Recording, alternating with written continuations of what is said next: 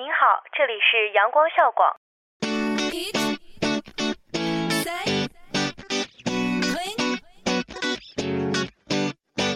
不一样的旋律，不一样的心情，尽在阳光校广。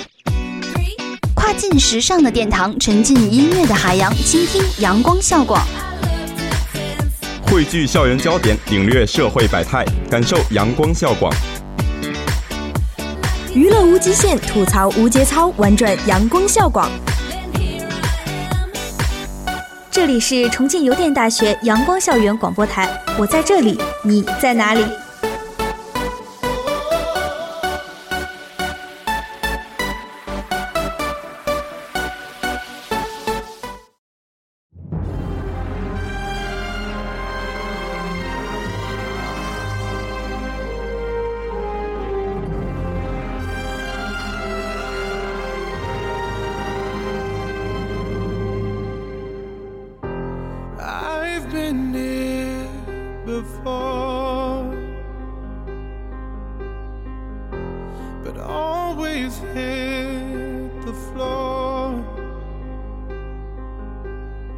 Spent a lifetime running,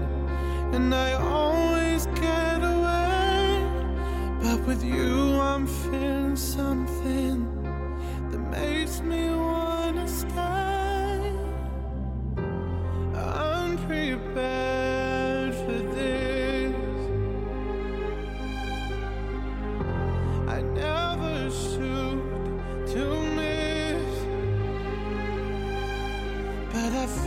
This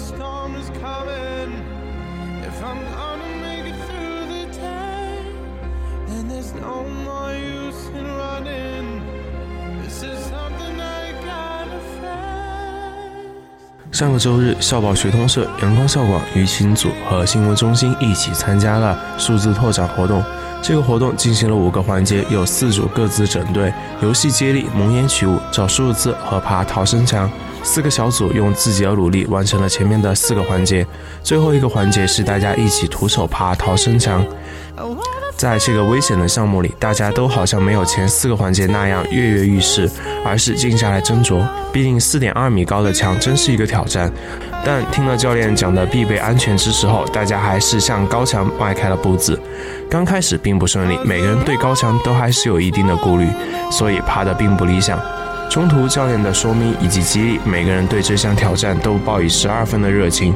在作为人梯的同学支撑下，在已经上去的同学的牵引下，一百多个人在十九分钟内就爬过了这堵高墙，速拓每个人都感慨良多。成功到底需要些什么呢？怕是无法用几个字就能形容的。大家好，我是主播布衣。大家好，我是主播小九九。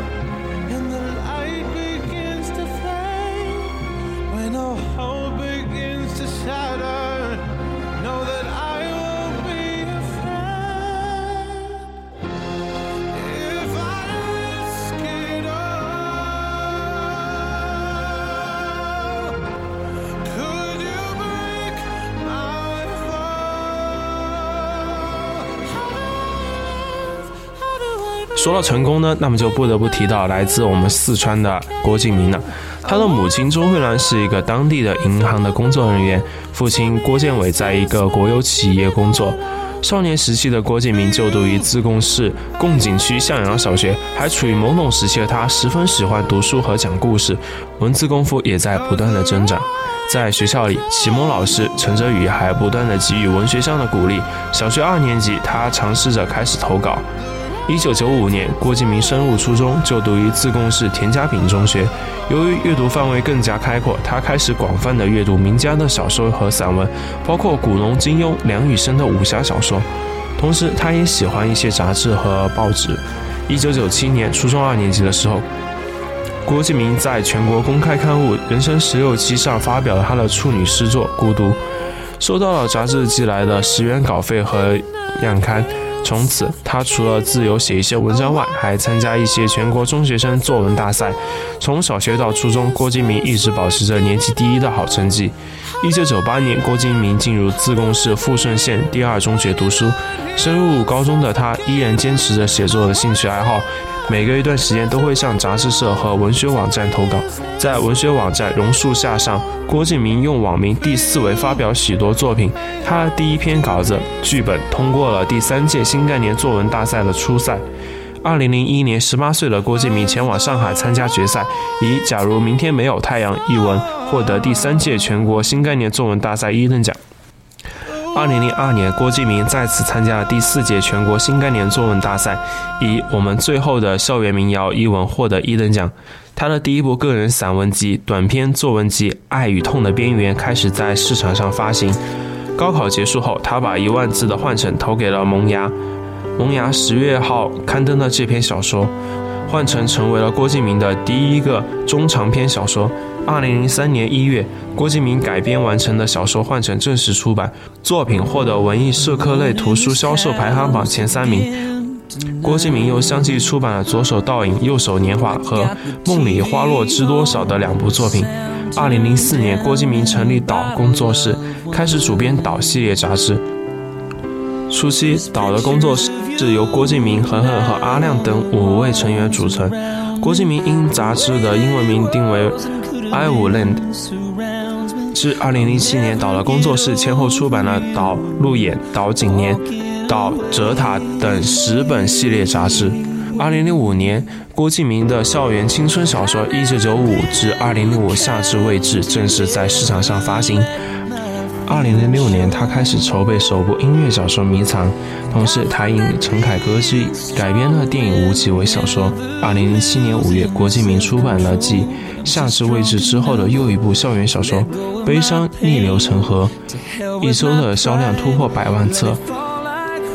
三天上当月的中国图书销量排行前三名。年底，郭敬明加入中国作协，并发行了。悲伤逆流成河的百万黄金版出版了《岛庞贝恩世界》，首部以郭敬明作品改编的偶像剧《梦里花落知多少》也在十一月份开播。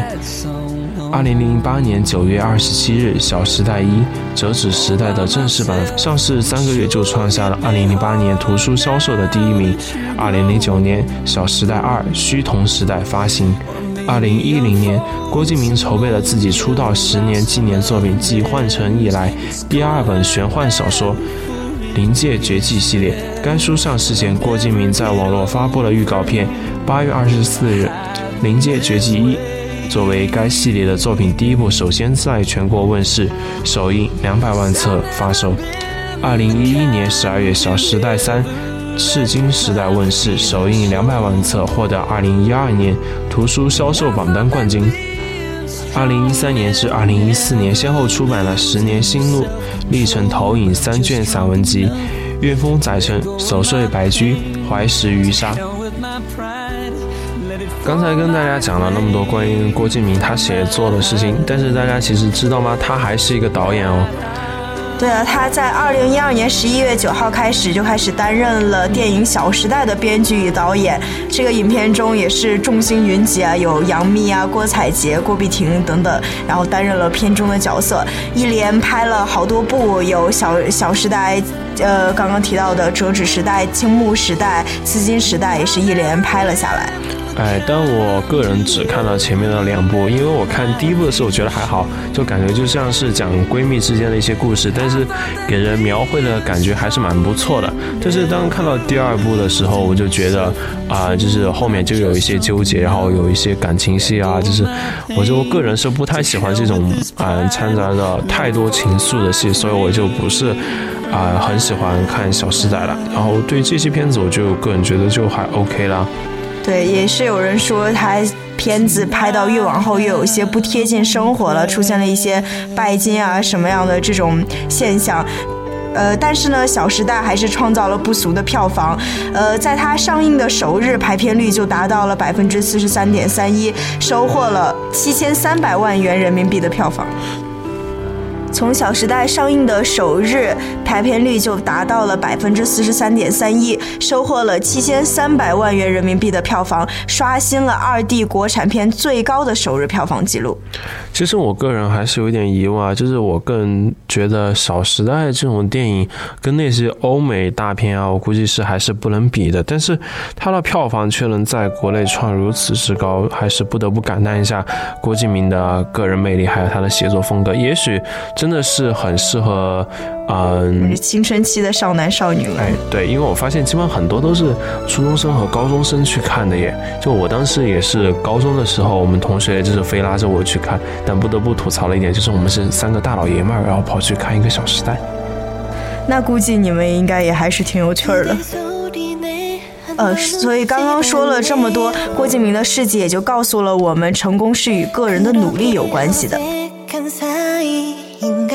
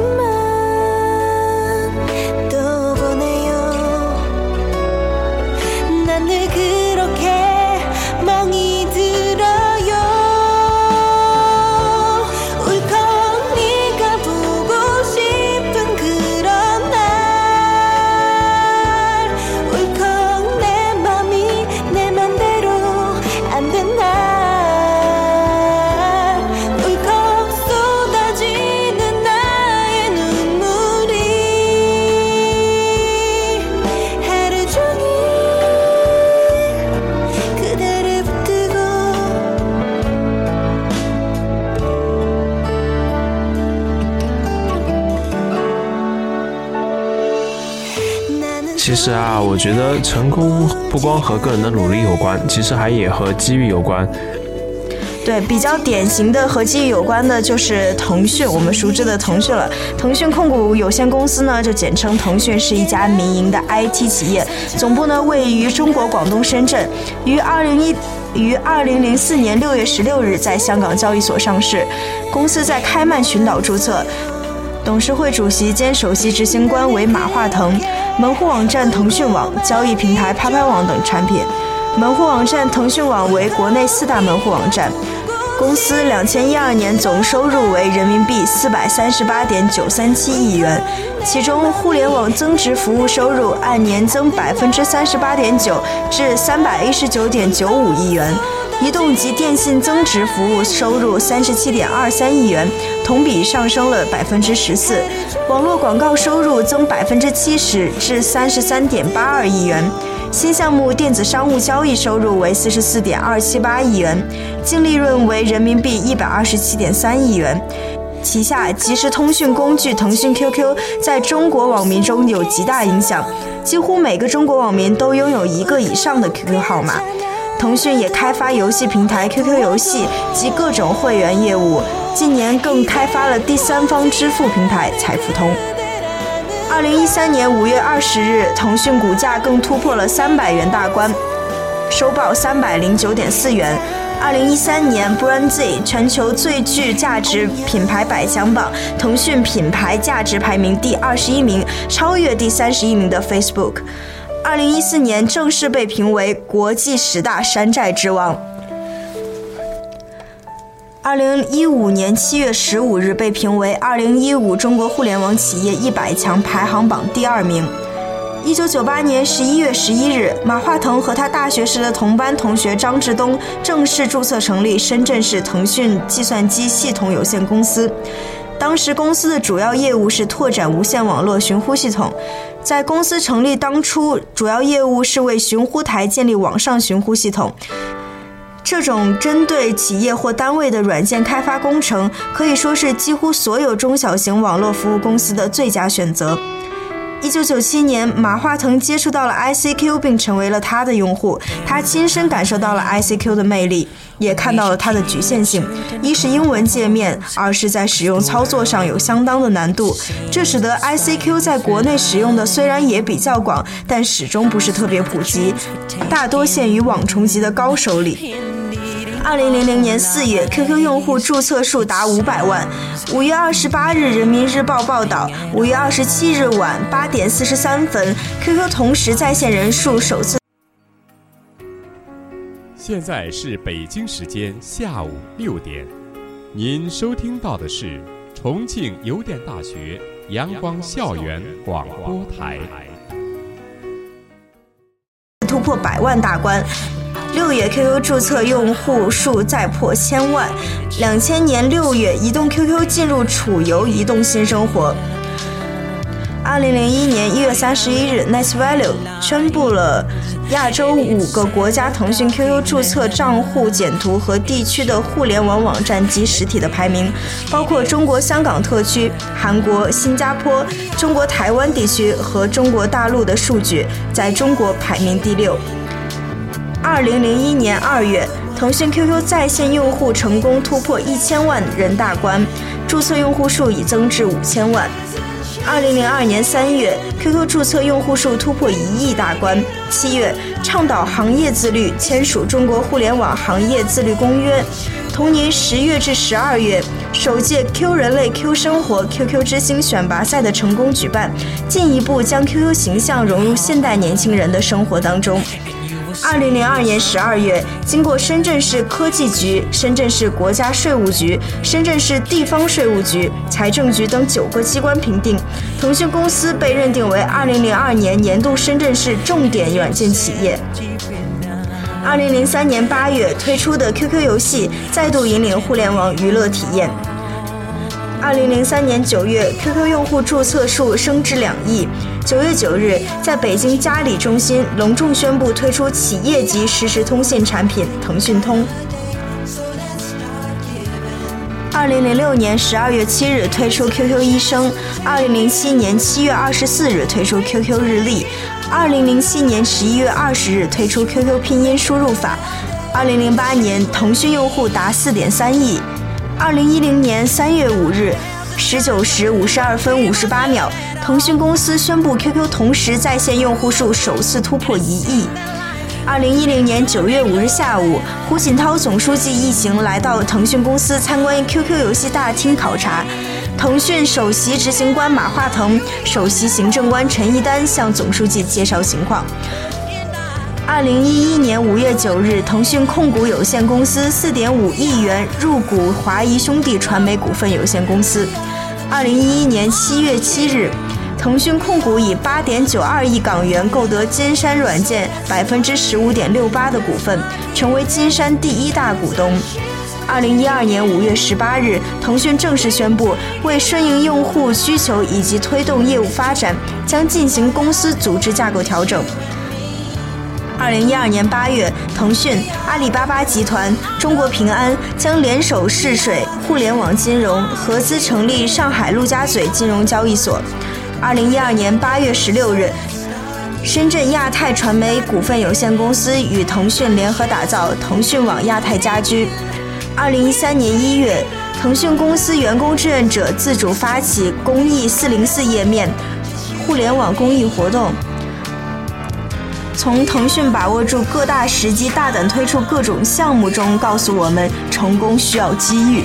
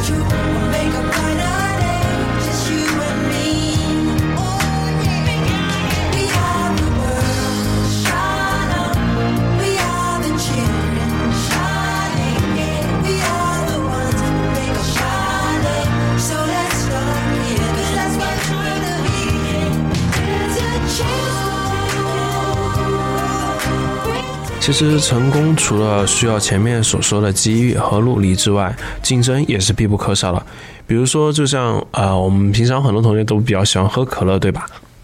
你比较喜欢喝哪一种？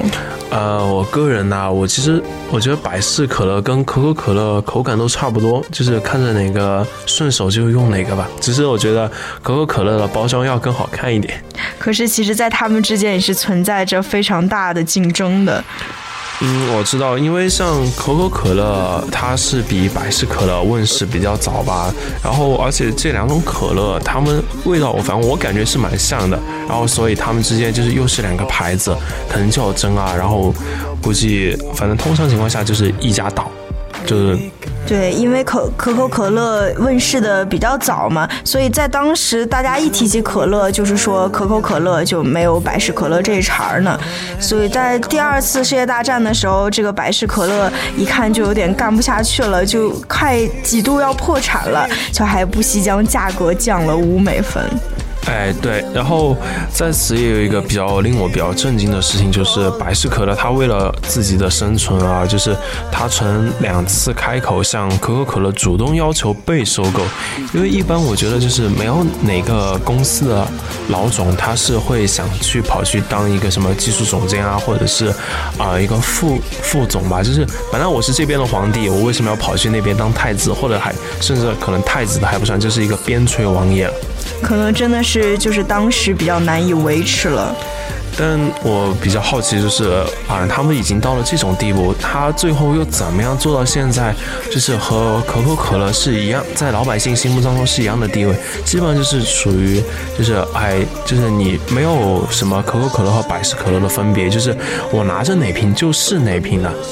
那这个也应该归功于当时比较骄傲的可口可乐，在百事可乐提出要被收购的时候，可口可乐根本没有把这个不起眼的小家伙放在眼里，结果白氏就正好被激怒了。哎，也就换句话说，就是不争满口争口气吧。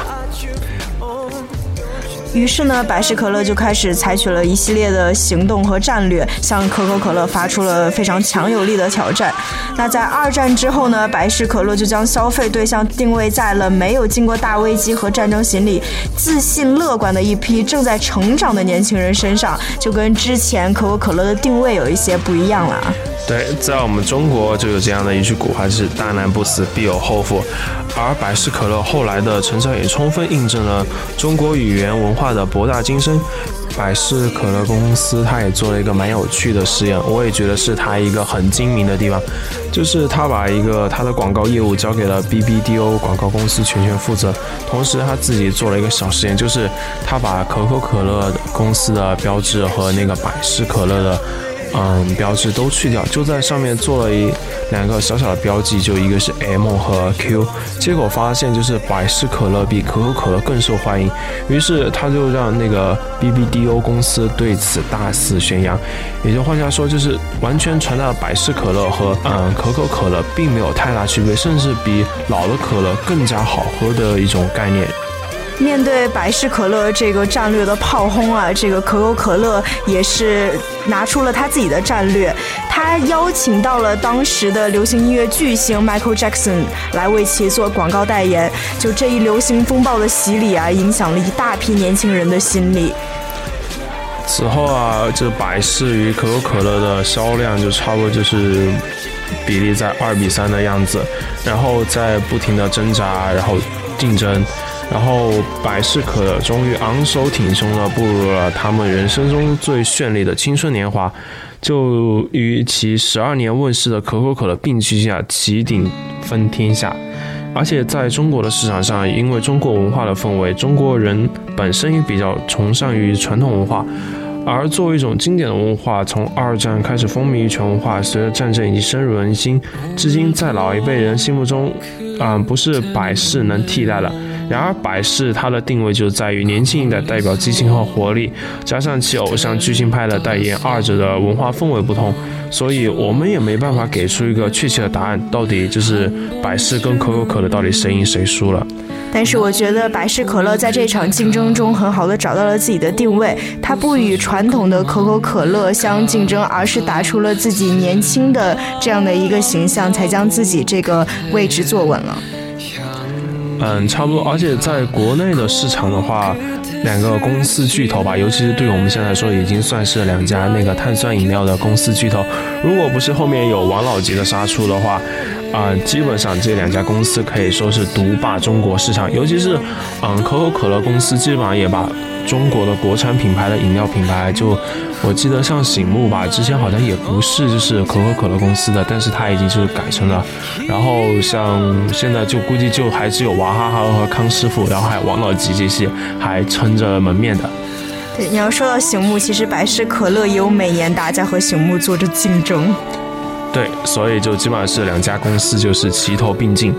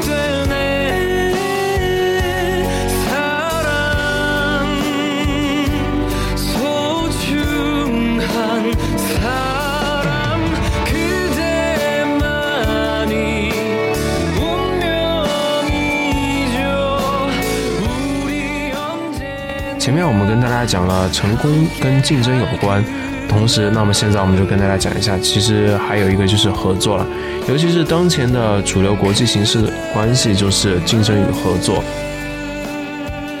嗯，接下来就跟大家讲一个前段时间比较火的一个事实吧，就是。嗯，中国女医药学家屠呦呦，她获得了诺贝尔生理学奖，也就是继莫言之后的第二个中国人获得的诺贝尔奖。就是除开那些华裔啊，不是以中国人的户籍身份，她还可谓是第二人。但是在她的这项获奖的过程当中，她也不是一个人，她是有一个 team 的。那么，所以呢，屠呦呦的获奖也更加表明了国际医学界对中国医学研究的深切关注，表明了中医药对维护人类健康的深刻意义，展现了中国科学家学术精神和创新能力，是中国医药卫生界的骄傲。同时，屠呦呦她在获得这一次大奖的药名就是她发现了青蒿素这种治疗疟疾的药物，也就可以说是挽救了数百万人的生命。因为你们要知道，疟疾是世界性的传染病，每年感染数亿人，并导致有几百万人的死亡。上个世纪六七十年代的时候，在我们的医药条件并不是很好的情况下，疟疾就基本上是一种跟。绝类似于绝症，绝症的这种情况，就跟我们现在的癌症晚期一样，就基本上是不治之症。但是你们现在就听到，基本上就是已经有可以治疗这种的药物了，就不得不说是对人的一种福音。那么这个青蒿素也不仅仅是屠呦呦一个人的努力，刚刚也讲到了，在这样一个科研条件极为艰苦的环境下，屠呦呦的团队和他国内其他机构。通过他们的一同合作，才发现的青蒿素。那不仅是他的团队，更是党和政府关心中医药、重视中医药、支持中医药发展所取得的结果了。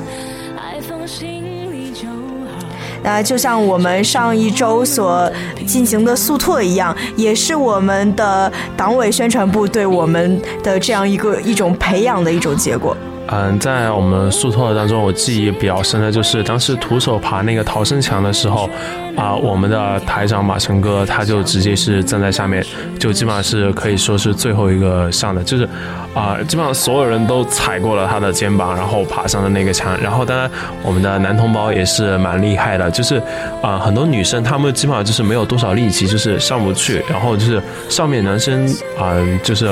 伸手拉下面的女生，然后下面男生在努力的把女生往上面推，然后也有新的小鲜肉告诉我们，就是他当时的感觉就是感觉自己快飞起来一样，就几下就被人家拖上去了。然后这就是一个团队合作的重要性，就是你想吧，毕竟那么高的墙，然后你自己跳上去，我估计除了那种专业训练过的那种消防官兵可能可以爬上去啊，但我们正常的大学生来说是不可能，基本上都只有靠大家合作了。但是在这样的合作下，我们也是全站人通过了。那个逃生墙哟，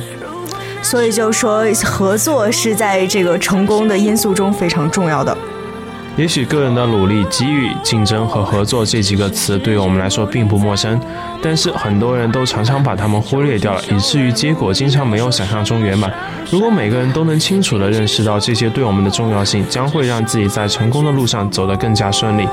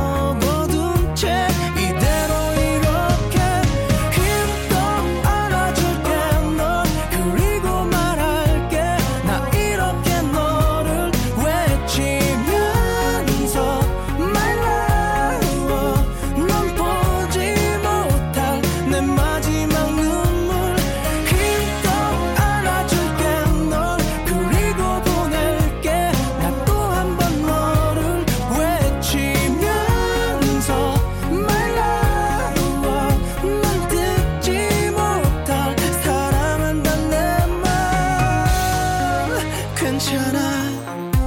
그만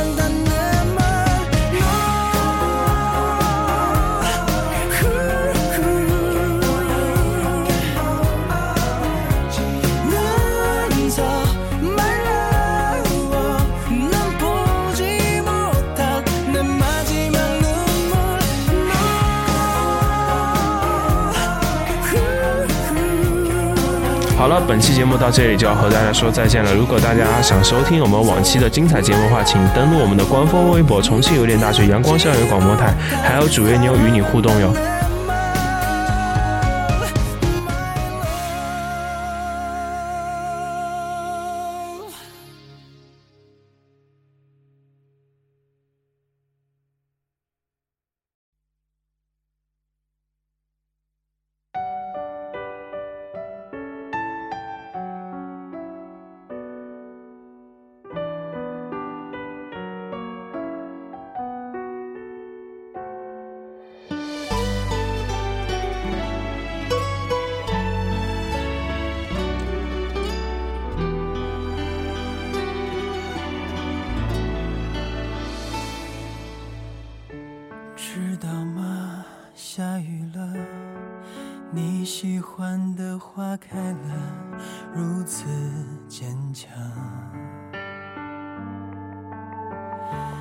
雨伞在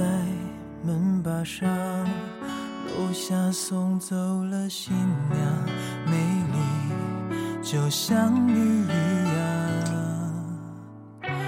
我曾如此奢望一路风霜能与你分享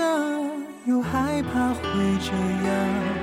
依赖着